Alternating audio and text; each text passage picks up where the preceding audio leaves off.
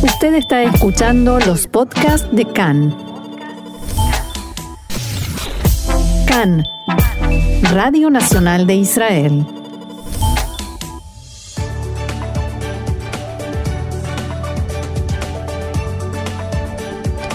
Shalom, shalom queridos oyentes, Brujim Abaim, muy bienvenidos a este nuestro encuentro cotidiano aquí en CAN, Radio Reca en español, Radio Nacional de Israel. Mi nombre es Roxana Levinson, es un gusto enorme como cada día volver a saludarlos, finalizamos juntos la semana aquí desde los estudios de CAN en la ciudad de Tel Aviv. Me encuentro junto a Ofer Lashevitsky. Hola Ofer, ¿cómo estás? Hola, mucho gusto, muy bien. Y en eh, los controles allí puesta en el aire Tamir Tsuberi. Y seguimos como cada día en la radio FM 100.3 y 101.3 en internet www.can.org.il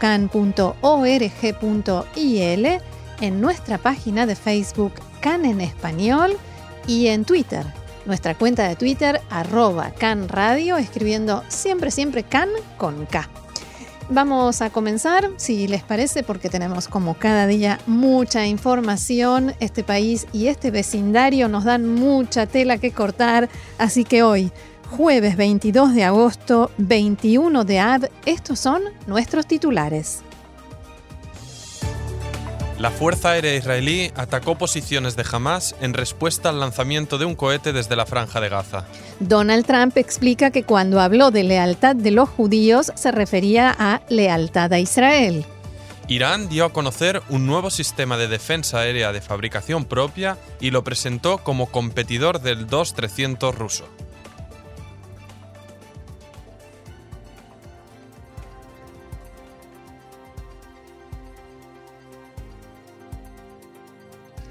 Vamos entonces al desarrollo de la información. El presidente de Israel, Reuben Rivlin, se comunicó con la titular de la Cámara de Representantes de Estados Unidos, Nancy Pelosi, en el marco de la actual crisis con su partido, el Demócrata.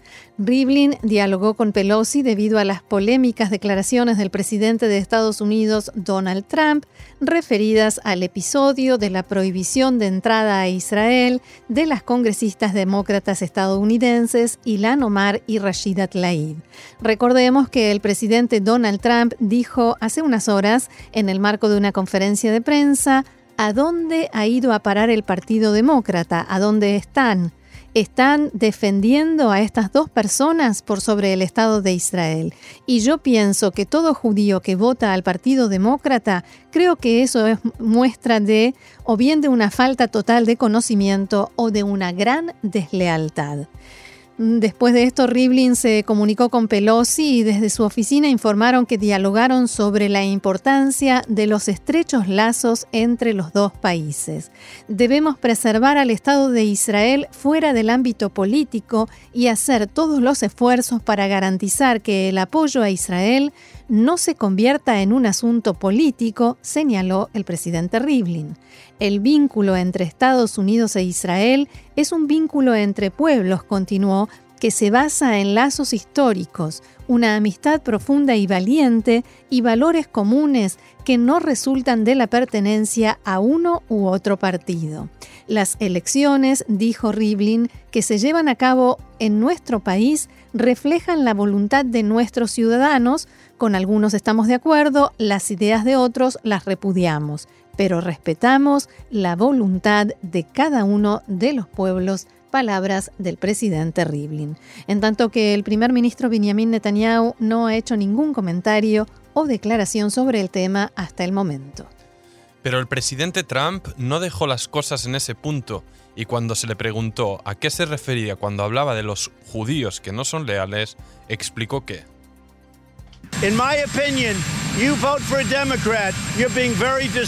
en mi opinión, si votas al Partido Demócrata, serás sumamente desleal al pueblo judío y al Estado de Israel. Y con esto sugiere que los judíos norteamericanos deben ser leales al Estado de Israel y vuelve a poner sobre el tapete la cuestión de la doble lealtad que tanto preocupa y ocupa a la comunidad judía norteamericana desde hace años. Lejos de disculparse por sus dichos o admitir que generaron malestar en algunos sectores de la comunidad judía y de Israel, Trump citó los comentarios del presentador de un popular programa de radio que dijo: Trump's the best president for Israel in the history of the world, and the Jewish people love him like he is the king Trump of Israel. es el mejor presidente para Israel en la historia del mundo. El pueblo judío lo quiere como si él fuera el rey de Israel. Lo quieren como si fuera la mano derecha de Dios. En el otro extremo, el candidato demócrata Bernie Sanders declaró en las últimas horas: Let me say this to the president. I am a proud Jewish person. Permítame decirle esto al presidente. Soy un judío orgulloso y no tengo problemas con votar al Partido Demócrata. Y de hecho, tengo intención de votar por un candidato judío para que sea el próximo presidente de Estados Unidos. Yo había escuchado hablar sobre la mano de Dios, pero sobre la mano derecha de Dios todavía no. Eso es nuevo. En fin, seguimos adelante con más información. Tzal atacó dos veces esta noche en la franja de Gaza en respuesta al lanzamiento en la noche de ayer de un mortero desde la franja hacia el Consejo Regional Sha'ara Negev, aquí en el sur de Israel. El cohete estalló en un descampado y no se informó sobre heridos, no se activó tampoco la alarma color rojo. La Fuerza Aérea Israelí atacó un puesto de la Policía Marítima de Hamas en Gaza y fuentes palestinas informaron que fueron disparados al menos tres misiles contra ese objetivo. Al mismo tiempo, fuentes palestinas informaron que el enviado especial de Qatar, Mohamed Al-Emadi, llegará este fin de semana a la franja de Gaza como estaba previsto. En Hamas esperan que Israel autorice la transferencia de parte del dinero de Qatar para el pago de salarios a sus empleados públicos y no solamente para subsidios a familias necesitadas, aunque temen que en esta ocasión no recibirán ese permiso debido a la proximidad de las elecciones aquí en Israel. Dos ciudadanos árabes israelíes de la población de Timbra han sido arrestados por apoyar a la organización terrorista Daesh. Según la carta de acusación, ambos tenían intención de llegar a territorio de Siria a través de Turquía para recibir entrenamiento militar. Los dos arrestados, Ali Armush y Amin Yassin, estuvieron en contacto con un agente externo y tenían intención de culminar un atentado terrorista. Según detalla la acusación, uno de los detenidos fue el encargado de establecer el contacto con un terrorista con base en Siria, con quien conversó sobre cómo llegar a territorio sirio para combatir en las filas de Daesh. Además, visualizó contenidos de instrucción para materializar atentados en un grupo de Telegram titulado Lobos Solitarios. El otro arrestado era estudiante de medicina en Eslovaquia y fue acusado debido a vínculos con el primer detenido.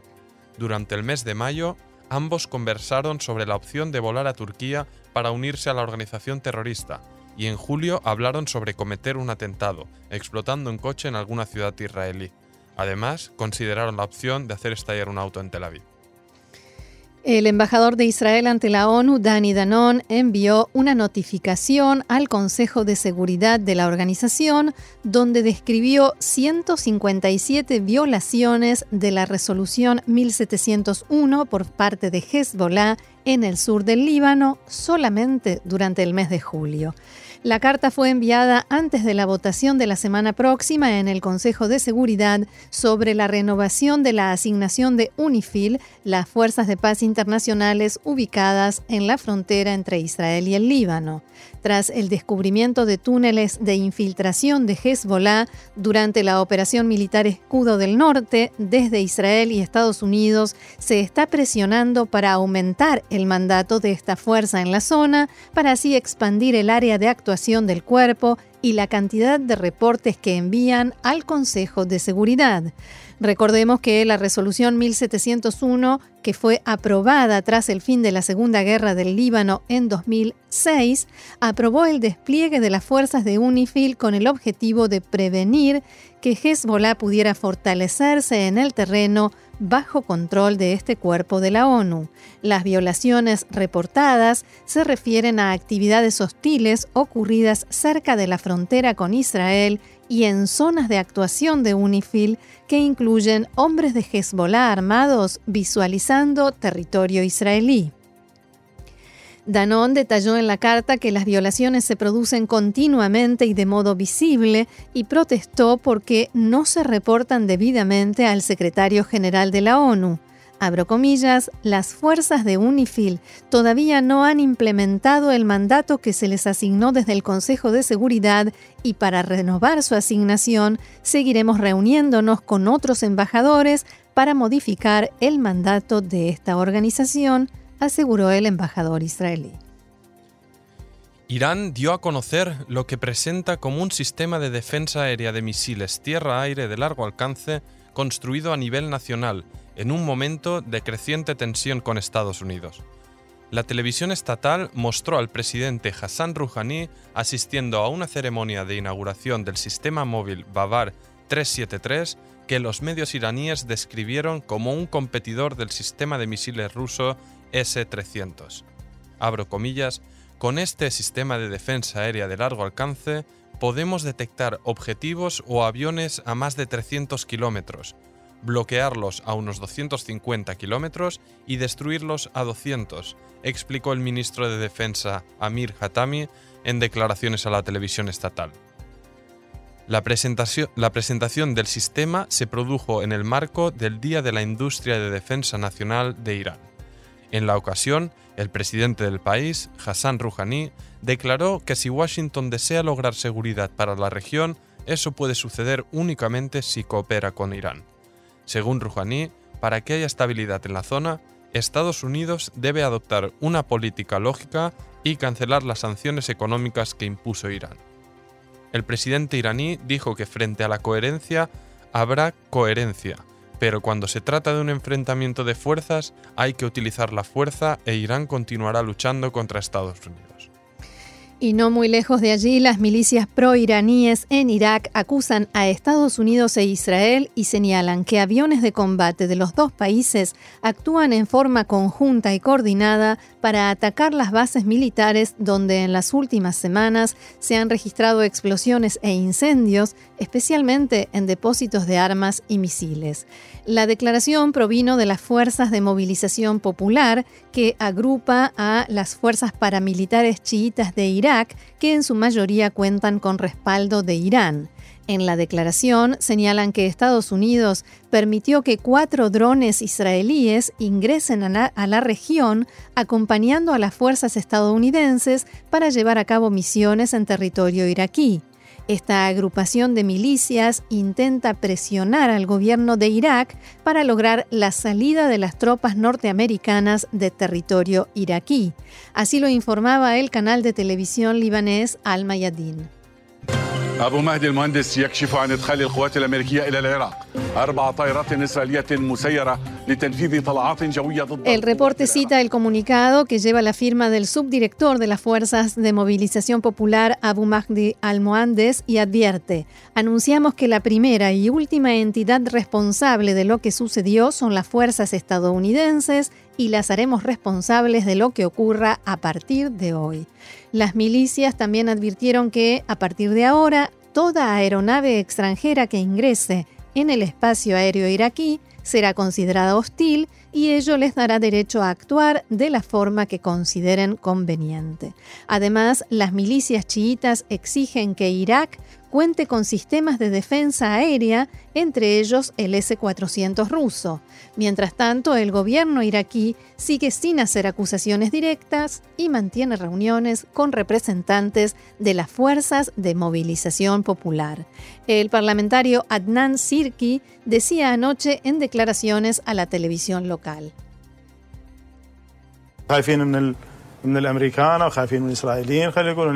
Tememos que sea de Estados Unidos o de Israel. Digamos que son aviones no identificados. Cuando atacan la capital, esa es una humillación para todo el país.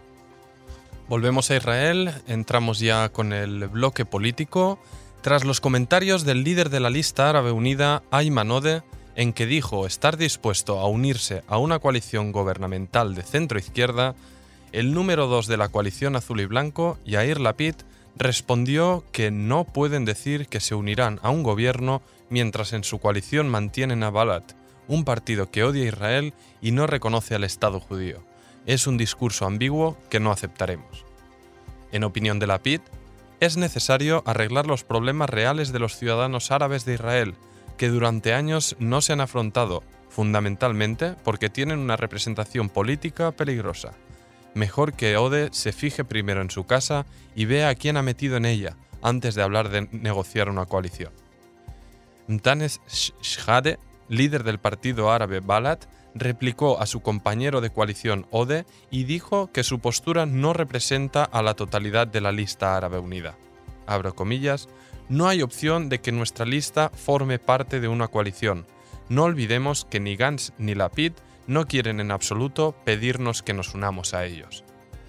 Ayman Ode explicó en una entrevista a Idiota Chronot sus condiciones para unirse a una hipotética coalición detener las demoliciones y promover la construcción en poblados árabes, incautar armamento entre población civil árabe y reforzar la seguridad, construcción de un hospital en una ciudad árabe y subir las pensiones de jubilación, y reanudar las negociaciones con los palestinos, además de anular la ley de Estado-Nación.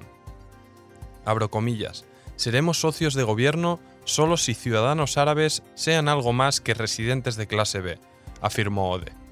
Su compañera de partido, Aida Thomas Suleiman, comentó que Ode explicó de manera clara que hay discusiones internas respecto a entrar en la coalición y que esa es su postura personal. Yo soy escéptica, no veo en el mapa político israelí, incluso entre los que se consideran izquierda y están alejados del gobierno, suficiente valentía para llevar a cabo una iniciativa así. Suleiman apuntó que no veo a Gantz, que hace dos días habló de arrasar Gaza, como alguien que piensa en la paz pero creo que el balón está sobre el tejado de Gantz, Lapid y todo el que se postule como próximo primer ministro.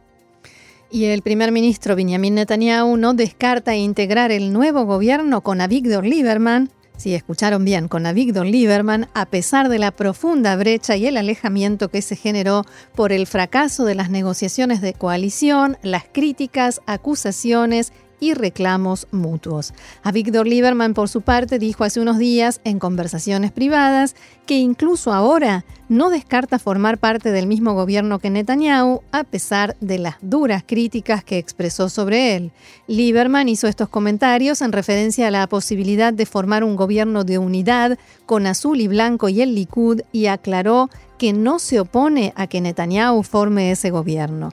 Se espera que mientras dure la campaña electoral, Lieberman y Netanyahu sigan atacándose y criticándose mutuamente, al tiempo que dejan abierta la posibilidad de integrar un gobierno conjunto.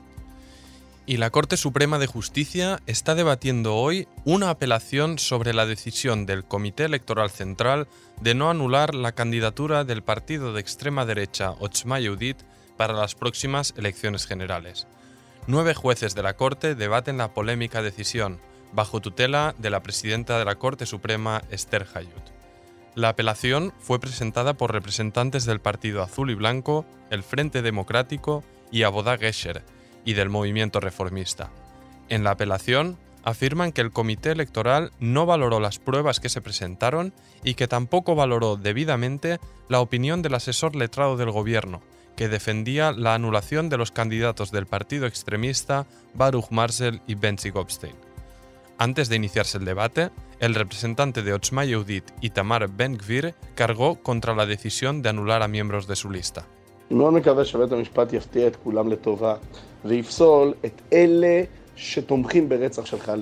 No espero que la justicia sorprenda a todos gratamente. Hay que anular a aquellos que apoyan asesinar soldados de Tzal, a aquellos que no quieren que exista aquí un Estado judío, los que, no los que nos quieren borrar del mapa. Y por, por otro lado, permitir a aquellos que defienden al pueblo de Israel a presentarse a las elecciones al Parlamento. La decisión anterior de la justicia de considerar a Kasif del partido árabe Hadash como kasher y a Ben Ari como ilegítimo era una decisión errónea del tribunal y espero que esta mañana esto quede arreglado. Además, Otzma Yehudit consideró que los partidos de izquierdas y los reformistas luchan contra ellos solo porque son conscientes de que si su formación no logra entrar en la próxima Knesset, no será posible conformar un gobierno de derecha. Una unidad del ejército israelí en los altos del Golán abrió fuego contra un avión que sospechó que se infiltró desde territorio sirio. Tras comprender que se trataba de un avión comercial israelí, Se ordenó detener el fuego de inmediato, obviamente. El portavoz del ejército comunicó que se trató de un acontecimiento grave que será investigado. Y claro, es una noticia curiosa porque no pasó a mayores, ¿no? En fin, y otra que es una buena noticia. En realidad, Israel y Corea del Sur firmaron un acuerdo de libre comercio después de largas negociaciones. Este es el primer acuerdo comercial de Israel con un país del este asiático.